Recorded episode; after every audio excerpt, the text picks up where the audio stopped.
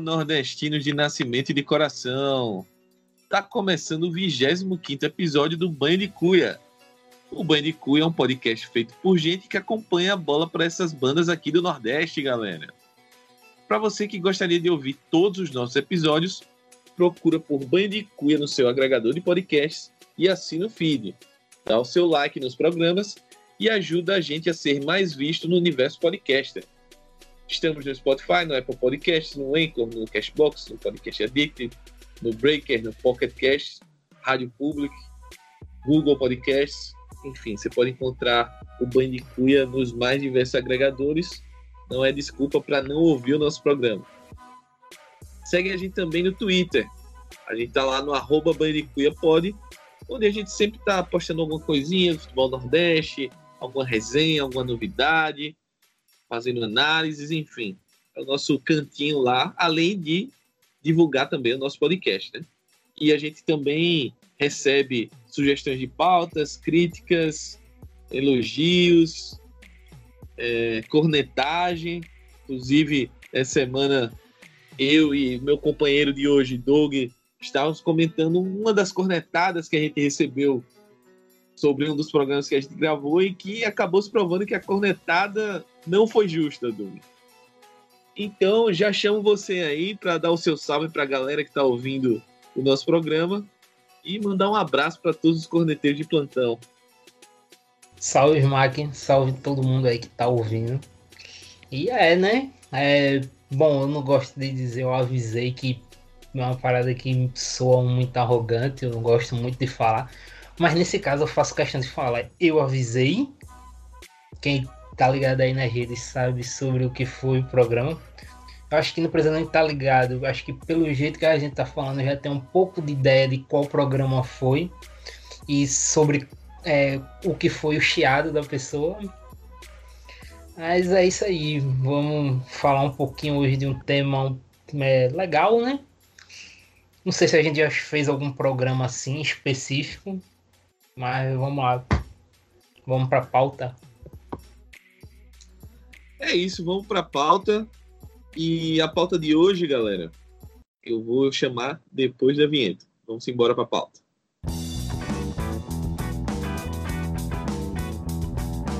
Começando mais um Bandicuia, e hoje a gente vai falar sobre uma dupla.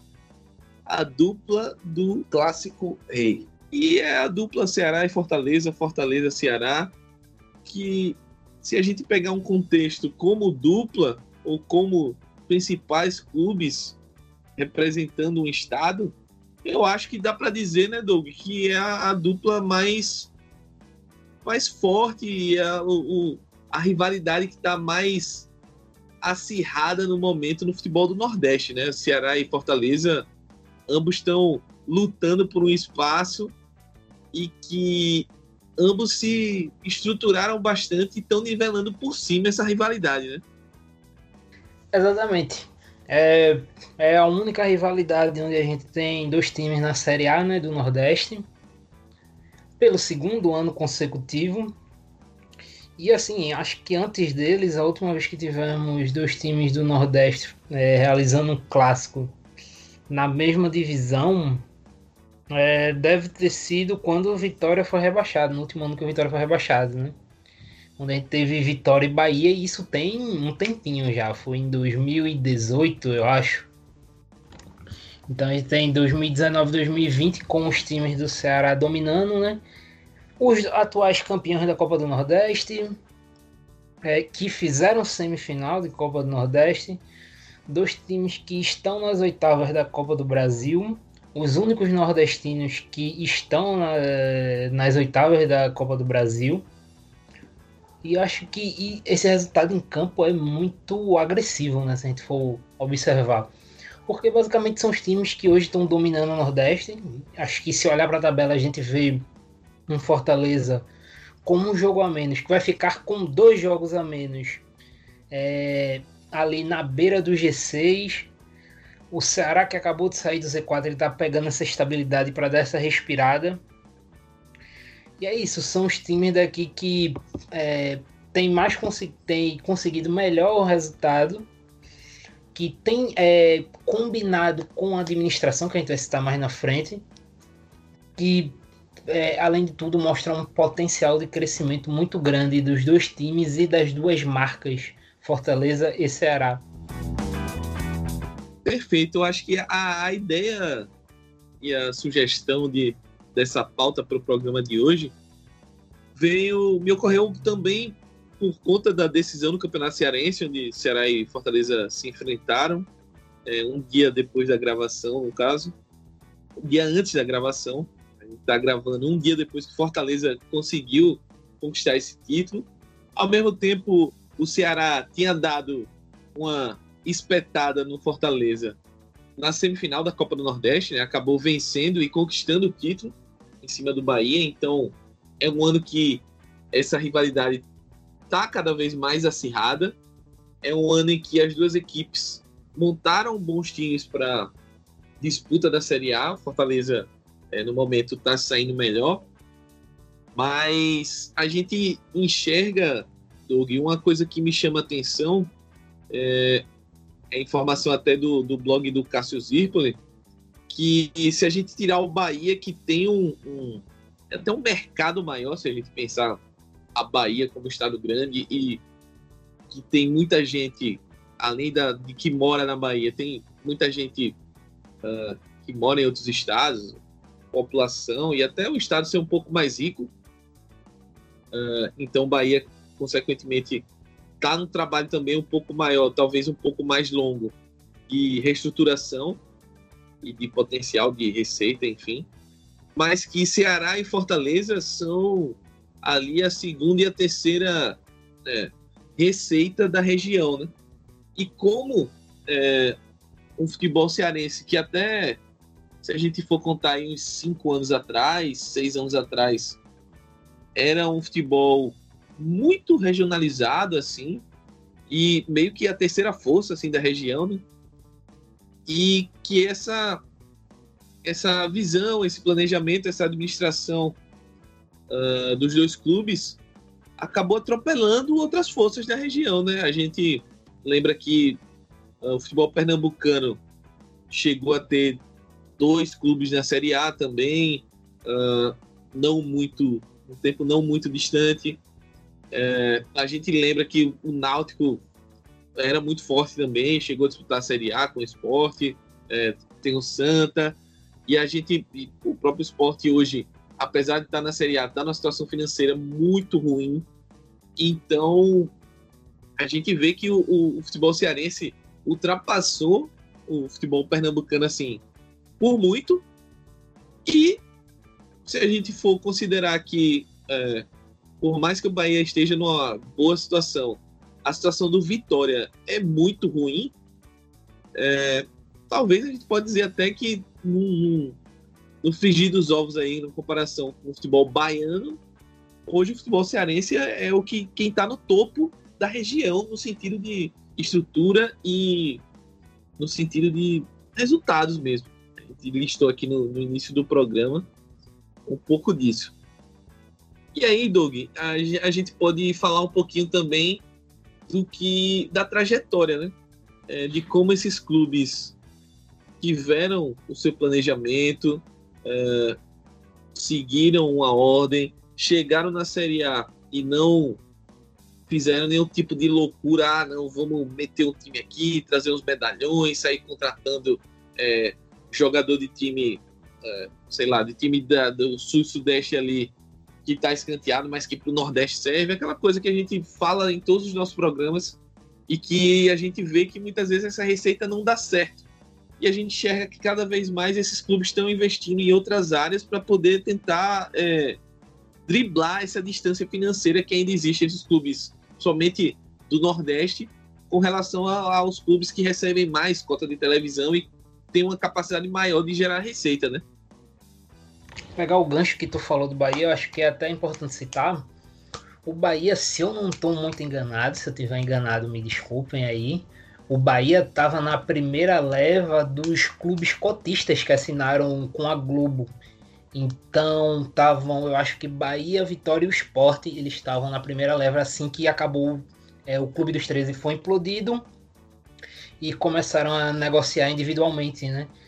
E se eu não me engano, na primeira leva, tanto o Sport quanto Bahia assinaram com a Globo. E isso é uma parada que já muda totalmente é, financeiramente. São três equipes que desde o começo estavam recebendo realmente uma grana pesada comparada aos outros. E se tu leva em consideração que Fortaleza e Ceará passaram um bom tempo é, fora da Série A, é, o Ceará acho que caiu um ano antes do, do, do fim do Clube dos 13, então ele não é, participou diretamente desse negócio individual, né, dessa assinatura. E financeiramente ele. E acho que assim, a grande questão dos dois para tu comparar é que eles são, é, como tu disse, que tá na informação do blog do Cássio, grande Cássio, né? É, são as duas equipes que mais. A segunda e a terceira equipe que mais arrecada na região. E assim, dos maiores times da região, dos mais é, de maior torcida, de maior peso, possivelmente são os dois que têm o um menor endividamento, né?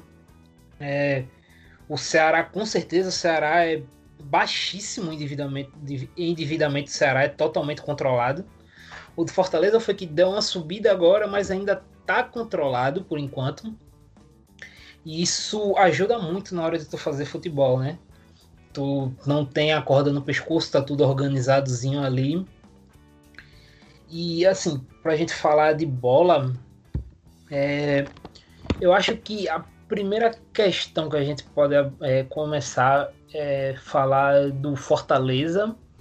E falar no Fortaleza, eu acho que seria falar em continuidade. É, uma parada que as pessoas comentam muito é como o Fortaleza virou uma equipe agressiva com a bola é, desde a chegada do Rogério Senna. E o Rogério, se tu tirar aquele mês de Cruzeiro, ele tá há três anos no Fortaleza. Só que é, esse processo é muito mais longo. Porque é, talvez o Rogério Senna, talvez não, o Rogério Senna elevou esse nível, mas o Fortaleza já tem um processo de ter um jogo é, é, buscando ser mais protagonista, vem de muito, muito tempo. Veja bem, é, obviamente, todos os técnicos que eu vou citar aqui são diferentes, nenhum técnico é igual.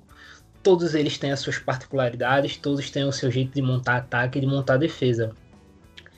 Mas o Fortaleza é, sempre buscou, é, mesmo quando estava na Série C e teve todo aquele problema para conseguir subir, foram anos e anos ali naquela agonia, é, sempre buscou caras que tivessem é, maior apreço por ser protagonistas, é, protagonistas do jogo, serem mais ofensivos, mais agressivos.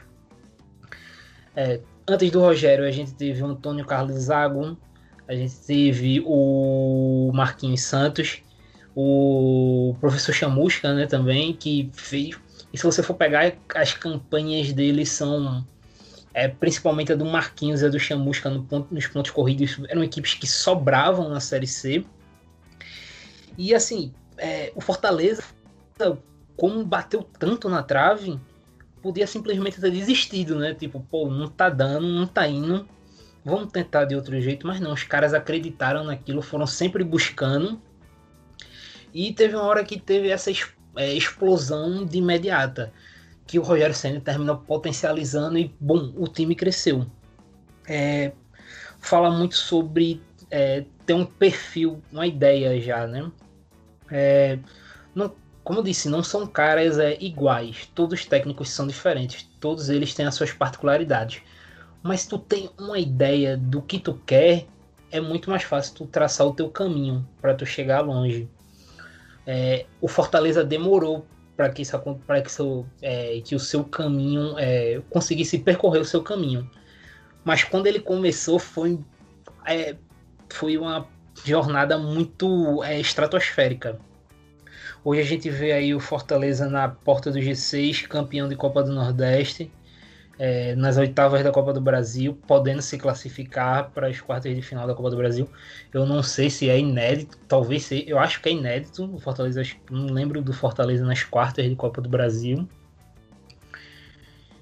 E, e é muito legal a gente falar isso porque muito, é, a gente critica muito aqui na questão de troca de técnico. A gente fez até um programa recente como é, de um técnico para outras equipes mudam muito no seu estilo, né? E, e, e se a... a gente só, desculpa interromper, Doug, mas se a gente for pegar esse programa aí, já uma boa parte dele já rodou, tá perigando rodar, né? Então tá bem, bem complicada essa rotatividade. Exatamente. Né? O programa a gente falou do, do CSA, que o CSA já trocou de técnico, né? Tu tem o Jair Ventura que tá na sequência Sim, de quatro a jogos. A gente falou do Argel, o Jair tá começou muito bem e já deu uma caída. Uh, a gente falou. O Mano que teve um Roger, começo na meio... época. Não, a gente falou do Roger ainda naquela época e ele caiu. então, assim, é, é, uma situação bem, bem complexa aí de, de treinadores. E, tipo, se a gente for pegar os técnicos que estavam antes, os que assumiram e os que caíram e foram assumir, todos tinham um jeito totalmente diferente. O CSA teve é, Barbieri, Eduardo Batista e Argel. O Bahia foi de Roger para Mano. O Sport foi de Daniel Paulista para Jair. É tudo muito é, é muito diferente, caminhos totalmente aleatório opostos. Aleatório mesmo, aleatório. É. O Fortaleza ele seguiu uma linha. Foi, dá pra dizer assim, é uma linha que tem seguido. Não dá para dizer também isso no caso do Ceará. O Ceará é um time que, quando mudou de técnico, mudou também de forma muito aleatória. Era mas isso, Ceará... era já, já passando de volta para você, Doug, mas já insistindo nessa provocação do, do Ceará. É, a gente está aqui para elogiar, mas também tem que apontar um pouco das falhas, né? Eu enxergo essa questão do Ceará não encontrar um modelo de jogo, não entender como quer jogar, como o principal problema desse projeto. Eu acredito que o Ceará, ele fora de campo, está fazendo um trabalho muito bom de estruturação do CT, de controle das dívidas, como a gente já mencionou, provavelmente dos clubes é, gigantes aí de Série A e B, é, deve ser dos, dos que tem a menor dívida, se não for a menor, somente Série A, isso certeza. Eu acho que na Série B Uh, tem alguns clubes, o próprio CSA acho que está praticamente zerado, CRB também, enfim. Mas são clubes também que têm uma capacidade de arrecadação muito menor e, consequentemente, uma capacidade de endividamento muito menor. Mas, assim, é, eu vejo que o Ceará tem esse trabalho, está é, desenvolvendo o trabalho é, buscando jogadores onde outras pessoas não vão buscar. A gente vê até pelo perfil de contratação que o clube vem fazendo então, é um trabalho bem interessante, mas para que isso seja potencializado também, eu acho que ainda tem esse problema de não definir, e não, não é como a gente falou, né? Óbvio que o ideal é você manter, manter um treinador, mas que pelo menos se defina uma linha de como a equipe quer jogar, como o clube quer que o seu futebol seja desenvolvido, até para facilitar esse trabalho de formação, de captação de talentos em outros lugares, para criar uma cultura de futebol mesmo no clube, que isso no Brasil é, praticamente um, um sonho, né, uma utopia, mas que eu acho que o Ceará ainda peca um pouco nisso, né? Pessoal, é, desde que isso, vamos pegar esse recorte de Série A. O Ceará, desde que subiu, teve Marcelo Chamusca, Lisca, Anderson Moreira duas vezes, Argel e agora Guto Ferreira. Se eu não estou enganado, foi isso. Seis técnicos. Estamos na metade do terceiro campeonato. Dá uma média Teve de. o Jorginho dois... também relâmpago, né? Ali. Foi o Jorginho. O Jorginho acho que não dá nem para colocar na culpa do Ceará, né? Que foi um cara que saiu porque quis. É, saiu porque quis, porque teve uma proposta do Vasco e depois acabou caindo. Mas, o Whindersson assim, também. Passou. É bom deixar claro. Na segunda Sim. passagem, o Whindersson também. O Whindersson saiu porque tá, ele quis. Já saiu do Cruzeiro e foi pro Goiás, enfim. É, é rodado. O futebol brasileiro é mas, é rodado. Mas assim, se tu for seguir, traçar um paralelo entre todos eles, é muito difícil tu achar algo que encaixe. E isso é algo que vem no Ceará desde a segunda divisão. Eu acho que é justamente isso que é, desde o começo atrapalhou o processo Ceará. O Ceará sempre foi um time que arrecadou bem e controlou muito bem as suas dívidas desde a época da Série B. Uma equipe que, é, em questão de faturamento comparado às equipes da Série B, o Ceará só era atrás das equipes que tinham supercota. Que, para quem não sabe, não existe mais. Acabou isso tem duas temporadas, a segunda temporada que acabou. Mas como a gente citou que Esporte, Bahia, Vitória tinham um contrato com a Globo, isso também para aquelas equipes já do G12, do famigerado G12, Atlético Paranaense, Coritiba, quando essas equipes caíam, elas mantinham a princípio a cota da Série A. Então, o Esporte, o Bahia, o Vitória caíam era... Isso, caíam ainda receb... era é, gradativo, né? No outro ano, se não subisse 50% tal, ia ia gradativamente ia, ia fazendo a cláusula paraquedas que a gente chama, né? E isso dá é. uma vantagem competitiva muito grande, né? O único time, veja bem, na história, desde que teve esse contrato, é, isso começou em 2012, vamos botar esse recorte a partir de 2013, né, que o contrato foi assinado em 2012. De 2013 até 2019, 2018, apenas dois clubes não caíram, é, dos que tinham contrato com a Globo, não caíram e subiram em sequência, que foi o Bahia que ficou dois anos na Série B, e o Coritiba. Todos os outros caíram e subiram, porque uma coisa é todos os times receberem ali é, 5 milhões, tu ter é, 18, 19 clubes recebendo 5 milhões, e do nada cai um que ganha 45. É uma parada absurda a diferença. Então, é, depois desses times que é, tinham uma supercota, o Ceará estava ali, nos que mais faturavam, e até com venda, o Ceará é um time que vendia bem, né? Teve o Samuel Xavier na época que saiu para o esporte. Teve o Felipe Azevedo, agora que também veio para o esporte. É, segurou por muito tempo o Ricardinho, né? O Ricardinho. É, segurar o Ricardinho, teve outro jogador que agora eu não estou lembrando, Richardson na época, antes do Ceará subir. Foram jogadores que foram muito assediados e o Ceará segurou muito por conta disso. Era um time que arrecadava muito e como não tinha um endividamento alto, beleza. Segura as principais peças, vai montando a tua base. E tu vê que o Ceará passou muito tempo com aquela basezinha ali, né? Teve o Richardson, é, o Ricardinho, teve o Magno Alves no ataque por muito tempo. É, eu tenho a sensação que eu tô esquecendo de alguém. Teve o Samuel Xavier também. Teve o zagueiro Sandro. Teve aquele, uns... teve aquele que um volante que jogava de lateral também, que eu tô esquecendo o nome dele, que ele jogou no CSA ainda em 2018, subiu com o CSA também. Ele tava no hum. Ceará da Série A, foi, saiu, foi emprestado. Pio, acho que é o Pio. Não, Pio era do Fortaleza também, né? É, mas eu, enfim. Eu, enfim, eu, eu, lembro que tinha uma base, mas eu tô, a memória tá me traindo agora.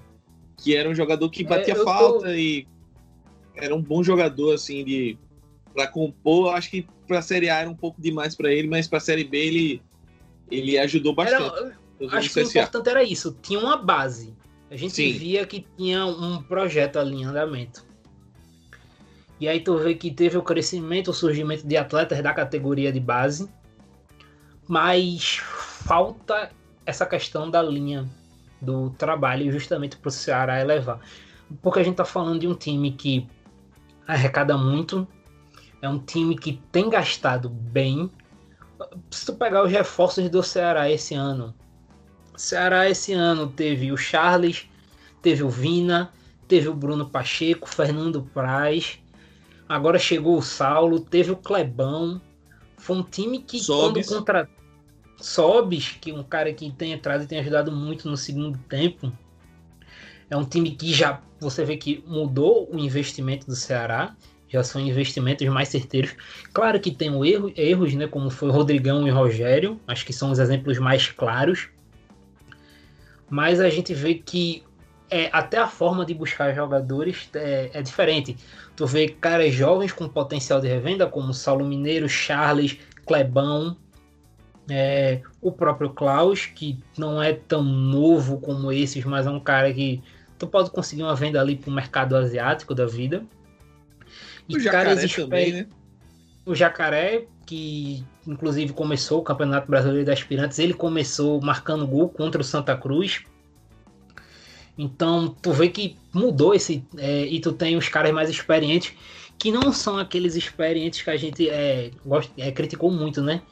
São os caras mais de grupo, que agregam muito, que são lideranças muito fortes, como é o caso do Fernando Praz, que já é o vice-capitão do time. O Sobis, que é uma liderança. E são caras que são acostumados a ganhar, né? É, Fernando Praz é, é bicampeão brasileiro, ganhou Copa do Brasil por Vasco e por Palmeiras. Sobis bicampeão de Libertadores, campeão brasileiro, caras que o currículo chega é extenso e que são lideranças positivas.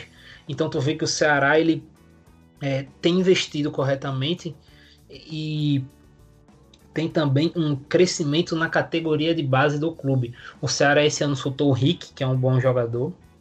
Em anos anteriores, o Ceará soltou o Raul, que é, para muita gente hoje é estranho, porque o Raul é, não foi bem no Vasco, tá indo bem no Red Bull Bragantino, mas ainda não é o que a gente espera. Mas quando o Ceará subiu, o Ceará subiu muito porque o Raul entrou jogando muita bola naquele time do Ceará.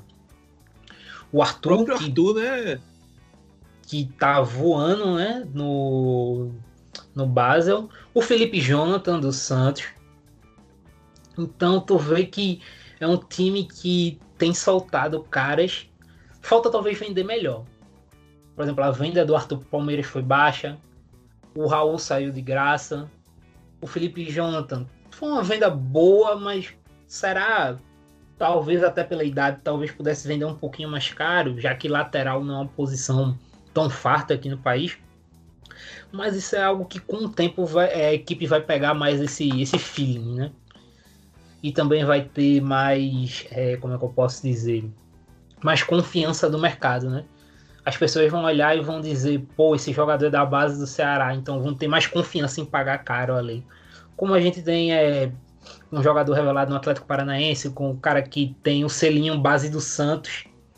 O cara que é jogador do Santos, ele pode ser comunzaço, mas ele do Santos vai vender caro, porque tem o made in menino da, menino da vila.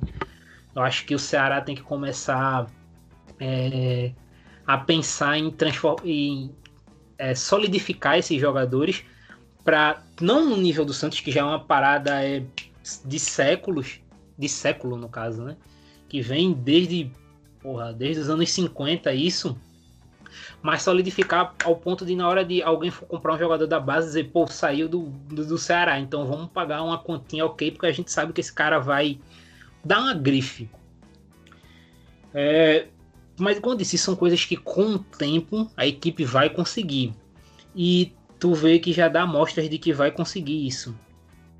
Eu acho que a grande questão é justamente isso do técnico, que o Fortaleza tem e o Ceará não tem. Eu acho que essa é a grande diferença entre os dois. E, e até interessante, porque já pode entrar aqui em outro tópico, se tu quiser, que é interessante como as diferenças, as diferenças entre as duas equipes, é, se a gente pegasse as diferenças dos dois e unissem é, se o ponto forte do Ceará fosse é, o ponto forte dessa ascensão do Ceará fosse para o Fortaleza ou o ponto forte do Fortaleza fosse para o Ceará, a gente ia estar tá vivenciando um super time surgindo no Nordeste. Mas não é assim. É que a banda Sim. toca, né? Porque é assim, verdade. A gente tá citando isso que o Ceará não tem essa continuidade do Fortaleza, mas o Fortaleza ele talvez não tenha, não esteja é, investindo agressivamente como o Ceará está investindo, por exemplo, na questão do scout. O Fortaleza tem muito a parada do Rogério Senna ali. O Rogério Senna é um cara que comanda tudo ali. E até certo ponto isso não é ruim, porque pô, ele sabe os caras que ele quer. Mas tem uma Eu acho que você hum. tá tá lendo aqui o, as minhas anotações para o programa, viu? Vou fazer essa denúncia aqui durante o podcast. Porque a minha próxima, meu próximo tópico era justamente nessa linha. E a gente já pode desenvolver isso, que é, é o Fortaleza, ele tem um, um trabalho também de melhoria, principalmente da estrutura do CT, é, da, da estrutura do clube mesmo. É um clube que é, passou por muita dificuldade, até financeira, por conta daqueles anos amarrado na Série C que não dá, que me fazia tudo certo, mas na hora não dava. E isso custou, custou uma grana para o time e que até hoje o Fortaleza ainda paga essa conta. Mas que é, hoje com time está bem mais estruturado, bem mais tranquilo e está em uma fase de franco crescimento. Contudo, é, um medo que eu tenho, que aí é, é o que eu acho que é, a gente pode desenvolver a conversa, é justamente isso. Porque muito do que a gente vê, é, a impressão do que a gente vê e do que a gente acompanha de noticiário, de declarações, enfim, desse desenvolvimento, principalmente quando se relaciona é, a investimentos no futebol, seja em scout, seja em estrutura do CT, isso já está posto, então não tem como perder. Mas assim, a estrutura do futebol, de como pensar o futebol, é, me preocupa um pouco a hora que o Ceni é, não tiver mais lá.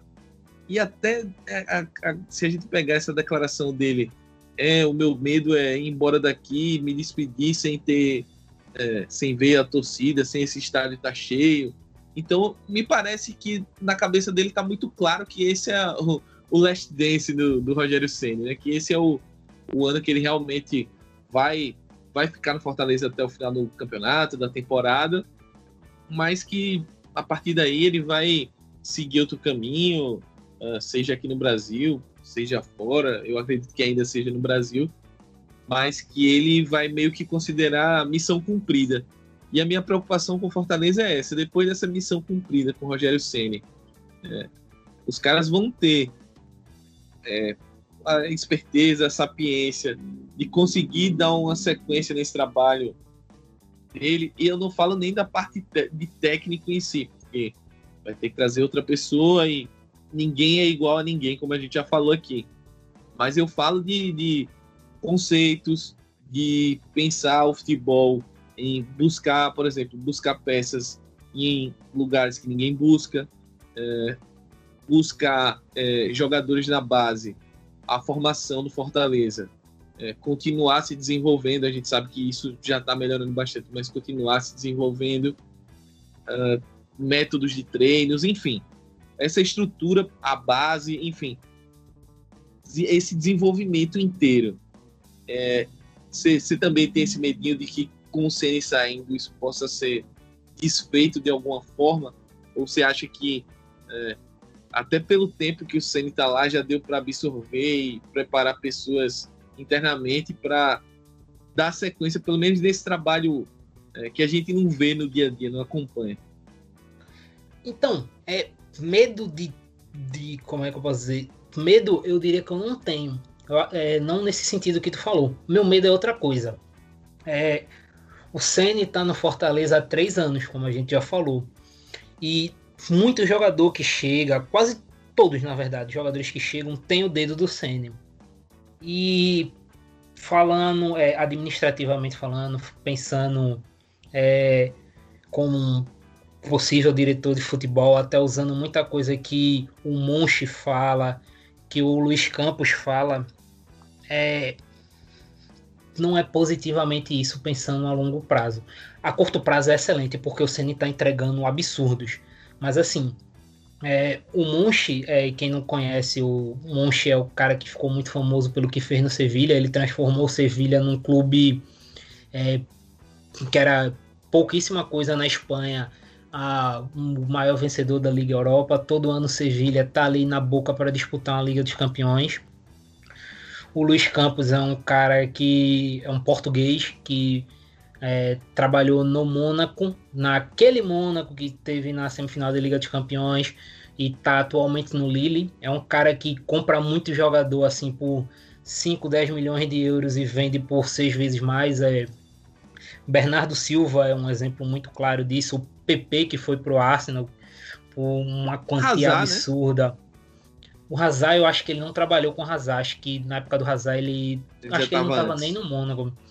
É. É, o Oshimen, que acabou de ir para o Napoli por 60 milhões, ele contratou o cara acho que por 10 milhões de euros. Então, esses caras falam muito é, de que o clube não pode depender do técnico, né? O Monchi, ele uma das coisas que ele comentou, que ele comentou foi que o Sevilha passou muito tempo com o Nay Emery como técnico e foi a época que o Sevilha ganhou três ligas Europas consecutivas. E como teve o cara por muito tempo, eles começaram a trazer é, jogadores, é, como não posso dizer, indicados por ele, mas todo jogador passou a ter o aval do Emery. E quando o Emery saiu, é, nem todos os jogadores que tinham aval para o Emery é, não encaixavam com é, o técnico que chegou para é, substituir ele, que foi o Sampaoli. E, tipo, meio que fazer isso, de dar os reforços é, todos com aval do Emery, é, tirou é, esse espírito do jogo Sevilha. Aí eles tiveram que investir mais quando o São Paulo chegou.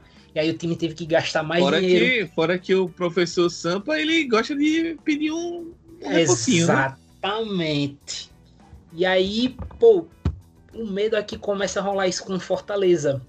Que é tipo, todo mundo ficou essa dependência tão grande de todos os jogadores, é, tudo ter o aval do Sene para na hora que mudar, por mais que o time siga uma linha, o cara vai ser diferente do Ceni. Então, talvez alguns jogadores que encaixem no, no formato Ceni não encaixem no formato de outro técnico. E aí, como é que vai ficar é, essa questão ali com aquele jogador? Tu vai ter que se desfazer dele. Tu vai ter que fazer uma venda, mas aí tu pode fazer uma venda mais barata do que o valor de mercado dele, porque aquele cara não vai ficar sem jogar. E, se ele ficar. E o mercado sabe mal... que, ele, que ele é um cara que não vai, não vai ter utilidade para o que o clube está querendo, né? Então, Exatamente. Se o então, clube meu não medo quer, é, que... é mais barato. Exato. Eu acho que o Fortaleza ele já devia estar tá se estruturando. Não sei se está acontecendo isso, claro. Eu tô falando as cegas. Eu acho que o ideal era o Fortaleza já estar se estruturando para quando o Ceni sair, é, o time já ter um modelo, é, já ter tudo estruturado por trás é, para alinhar tudo, seja de contratação, seja de venda, um novo técnico. A gente sabe que o técnico vai seguir a linha do Ceni, mas não vai ser ele. Então bate esse um pouquinho de medo de na hora que ele sair ter esse choque. E aí é complicado porque tu vai ficar sempre dependente do técnico. Vai ser sempre o cara que vai escolher o cara que ele vai é, dar o aval para os jogadores. Mas assim, nem todo técnico é o Rogério Senna. O Rogério Senna hoje é um dos cinco melhores técnicos atuando no país, pô. É, quando o Ceni sair, a gente tem que ser realista. É, o técnico que o Fortaleza vai trazer pro lugar provavelmente não vai ser no nível dele. Porque a gente tá falando de caras é, é, de um nível muito acima da média aqui pra região, pô. Financeiramente, principalmente falando. Então o Fortaleza ele tem que começar a se preparar do jeito que o Ceará já está se preparando. É, se o Ceará perder o Guto, tranquilo, tipo, vai ter é, a perda, porque o Guto é um ótimo técnico, mas o sistema vai andar, porque é, o Ceará já tem, já está criando, já está em andamento o processo de estruturação do scout do Ceará para é, monitorar jogadores, trazer caras que tenham um perfil parecido para formar um elenco coeso, que a gente já vê um elenco do Ceará muito coisa, a gente até comentou aqui já é, eu acho que no programa que o John veio, que a gente fez o balanço da Copa do Nordeste, que é um elenco em si muito coeso. E se perder o Guto, o cara que chegar, o treinador, com o jeito dele de jogar, e que se a gente esperar seguir uma linha, já vai ter aquele é, aquela, o time emaranhado. E os jogadores que ele precisar vão ser é, mais algo chave. Não vai precisar de algo muito grande, é, de uma transformação muito grande que o Ceará gaste muito dinheiro. Meu medo com Fortaleza é esse: é caso o Ceni é, resolva sair, o time precise gastar muito numa reestruturação com outro técnico. E é, como a gente disse, é, a gente citou o exemplo do que o Monchi falou do que ele fez no Sevilha. O Fortaleza não é o Sevilha financeiramente. O Fortaleza não é um clube do eixo financeiramente para poder fazer isso como ele quer. Então, fica esse adendo, fica esse aviso e fica essa preocupação de que o clube já deveria estar pensando nisso. A gente citou muito o Monte aqui, e aí eu queria aproveitar e deixar a recomendação do Método Monte, né? O livro. Eu não tenho tem certeza um... se tem a versão em português. Você, sabe, Doug? Mas eu sei que tem em espanhol. Não, é... Tem, tem para quem quiser, para quem tipo é, não conseguiu o livro ou preferir algo mais rápido, mais prático, tem uma série no canal do Sevilha de 12 vídeos com ele, ele explicando o método dele. O Sevilha resolveu abrir as portas para o Monche falar é, a forma que ele faz futebol. É, Maravilha. É, tá, quem quiser aí entrar no YouTube, no canal oficial de Sevilha, tem uma playlistzinha lá que agora eu não lembro o nome, eu posso até dar uma olhada aqui. Em que é só sobre o Monche explicando o método dele, como ele trabalha. E é até legal, principalmente para a galera ver como um time que não era grande é, se transformou, virou algo grande e que é possível para os times daqui virarem isso. Basta querer, basta ter organização. E é isso, acho que pegar esse vídeo, ver como uma pessoa, é, como um time é, bem estruturado trabalha, para até começar a cobrar corretamente seu clube, né? Eu olhei aqui, o nome é Monchi 13 Masterclass, o nome da playlist. São 14 vídeos dele onde ele explica todos os seus métodos. São vídeos curtinhos, 10, 11 minutos. Belo nome, inclusive, Monchi 13 Masterclass. E é, é, bem, bem bacana, né? O Monte ele conseguiu fazer um trabalho no Sevilha massa. E pelo que você está falando aí, é um. Eu, particularmente, nunca vi, vou até procurar para ver também. Mas é um, é um curso, praticamente. E está aí disponível é. na internet para qualquer dirigente de futebol. É, vamos falar um pouquinho da nossa região aqui. Qualquer dirigente do Nordeste. É claro que a gente tem que guardar as particularidades, a, a capacidade de investimento, etc. Mas tem coisas do método Monte que são muito aplicáveis para qualquer clube que queira se estruturar minimamente e pense grande, pense ter objetivos grandes a médio e longo prazo. Uh, o problema é a criação da cultura, né, que a gente falou, a cultura esportiva, é, planejar o clube, é, entender que tudo tem um processo e a partir daí ter essa organização. E se a gente hoje está fazendo um programa para é, destacar o, o, crescimento de Fortaleza e Ceará, é porque de alguma forma esses clubes é, em algum momento pararam e resolveram trabalhar com método, com objetivo, com uma, um planejamento e estão colhendo os frutos disso. Hoje a gente reafirma que eles fazem um, a principal rivalidade do Nordeste em termos de tamanho, estrutura e expectativa do que os clubes podem oferecer. Isso eu acho que é praticamente indiscutível. Então, se a gente chegou nesse patamar, é porque alguma coisa boa eles estão fazendo. E por fim, hoje são, hoje são as equipes com hoje são as equipes que hoje é dia hoje é dia 22 de outubro 22. de 2020. É, são as equipes que têm o maior teto na região, pô, de crescimento. A gente tá falando de equipes que ainda vão crescer. O Fortaleza e o Ceará vão reestruturar o CT é, como disse, o Ceará já tem um processo de scout em andamento. Quais são, veja bem, todo mundo que está ouvindo aqui, que não são só torcedores de Fortaleza e Ceará estão ouvindo isso, eu acredito, para aqui um momento pense, a sua equipe ou as equipes do teu estado, quais delas tem um processo de scout bem definido para contratar jogadores? O Ceará já tem um processo que está em andamento e um processo muito sério que daqui a um tempo o Ceará vai começar a sobrar. Daqui a um tempo a gente vai começar a ver jogador jovem do Nordeste parando no Ceará e todo mundo, pô, como é que meu time não viu esse cara? São os dois times, a gente citou o Sevilha, a gente falou do Monche, é, Fortaleza e Ceará, dentro de cada um da sua é, realidade, das suas particularidades, porque por mais que sejam equipes do mesmo estado, da mesma cidade, cada uma tem a sua cultura ali. Mas é, são o mais as equipes do, da região que são é, mais capacitadas para se tornar um, um Sevilha da vida, um Mônaco, uns times que vão alcançar o resultado esportivo e também um resultado financeiro com isso, pô. A gente tem que ser realista com isso. Equipes que, que a gente citou como Vitória, Bahia e Esporte, que o Bahia tem um processo de reestruturação muito bom, mas Vitória e Esporte pararam no tempo que, por mais que tenham tido durante muito tempo uma diferença financeira muito grande para esses, é, viram os dois passarem, pô. O Bahia não tá tão longe deles, mas o Bahia ainda vai precisar correr atrás, de todo jeito. E Bahia, é, Vitória, Esporte, Santa Cruz, Náutico, etc., tem um caminho absurdo para percorrer. Tem que usar os dois como exemplo. Acho que pegar os dois, o lado bom dos dois que a gente citou e usar como exemplo. Mas no Nordeste, hoje, os dois são os que têm o maior teto para chegar longe. Não tenho dúvida disso. É isso. E você acabou respondendo a minha última pergunta, que é justamente o que é, o que Ceará e Fortaleza tem para ensinar para os outros clubes. E eu acho que a resposta é bem essa: é planejar e traçar um caminho e estruturar o futebol de forma com que você pense o seu caminho e siga esse planejamento. Uh, vão haver complicações, vão haver problemas.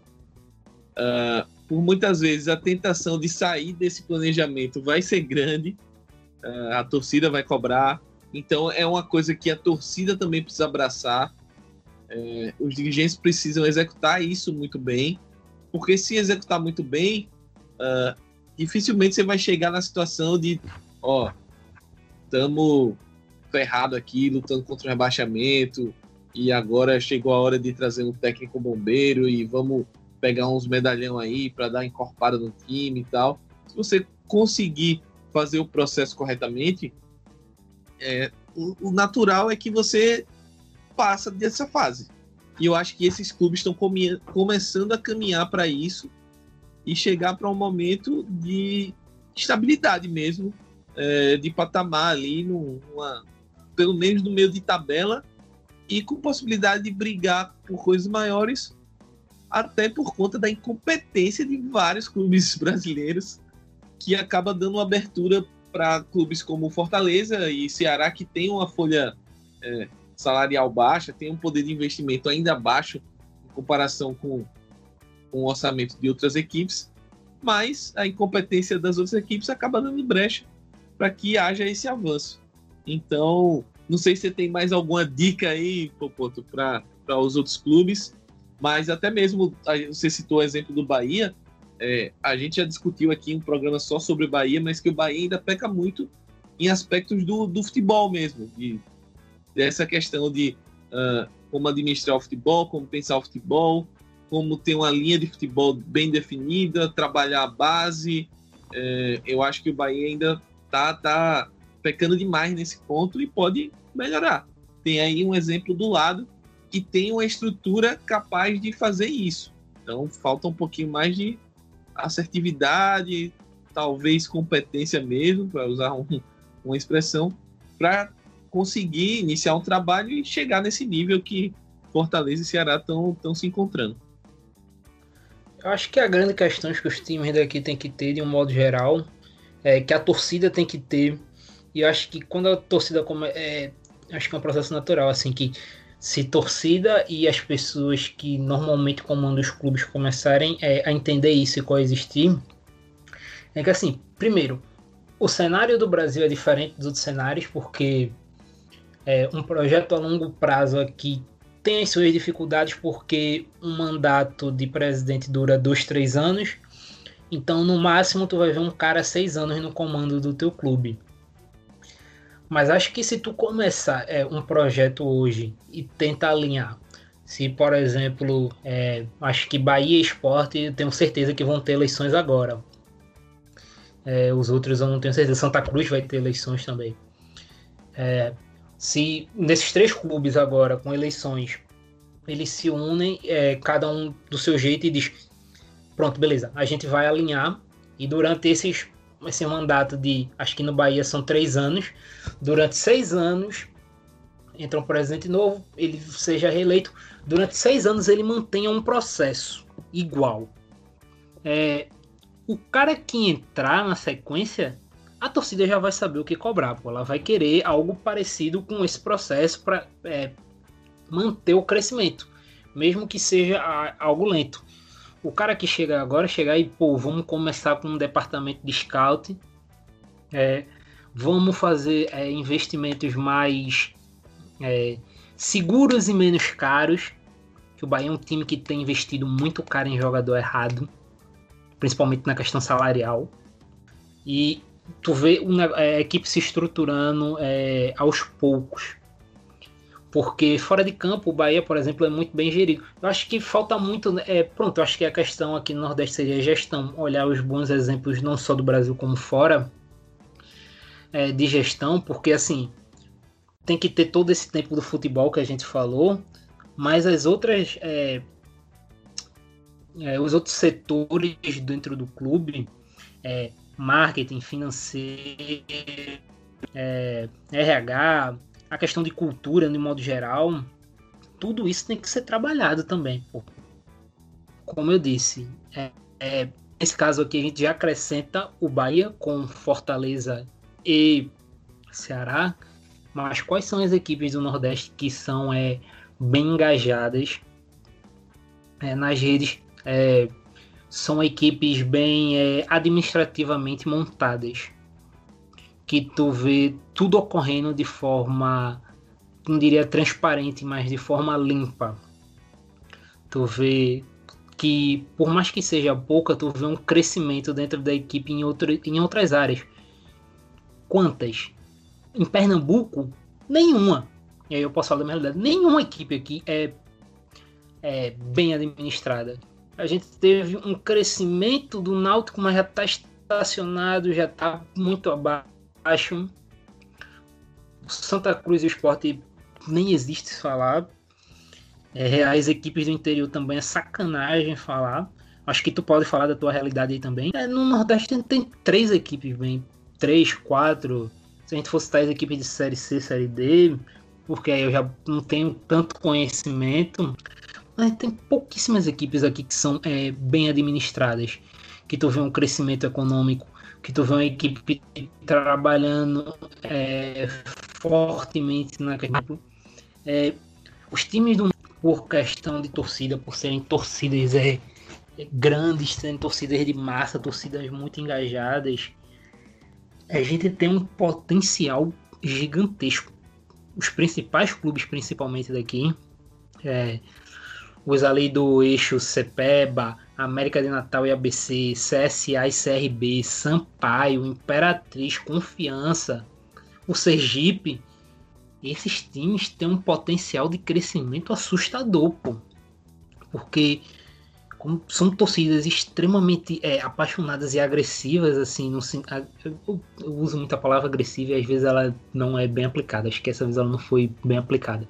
Torcidas de massa e torcidas é muito representativas, acho que representativa é a palavra legal, que estão sempre ali e a gente não usa tão bem isso, pô.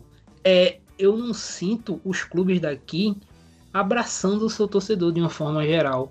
Eu acho que de uma forma geral, o clube ele tem que é, trabalhar é, com uma comunidade de uma forma geral.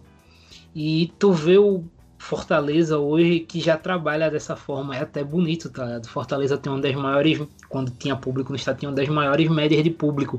Tu vê que esse crescimento, é, o Ceará também já teve uma média muito alta, teve uma média alta ano passado.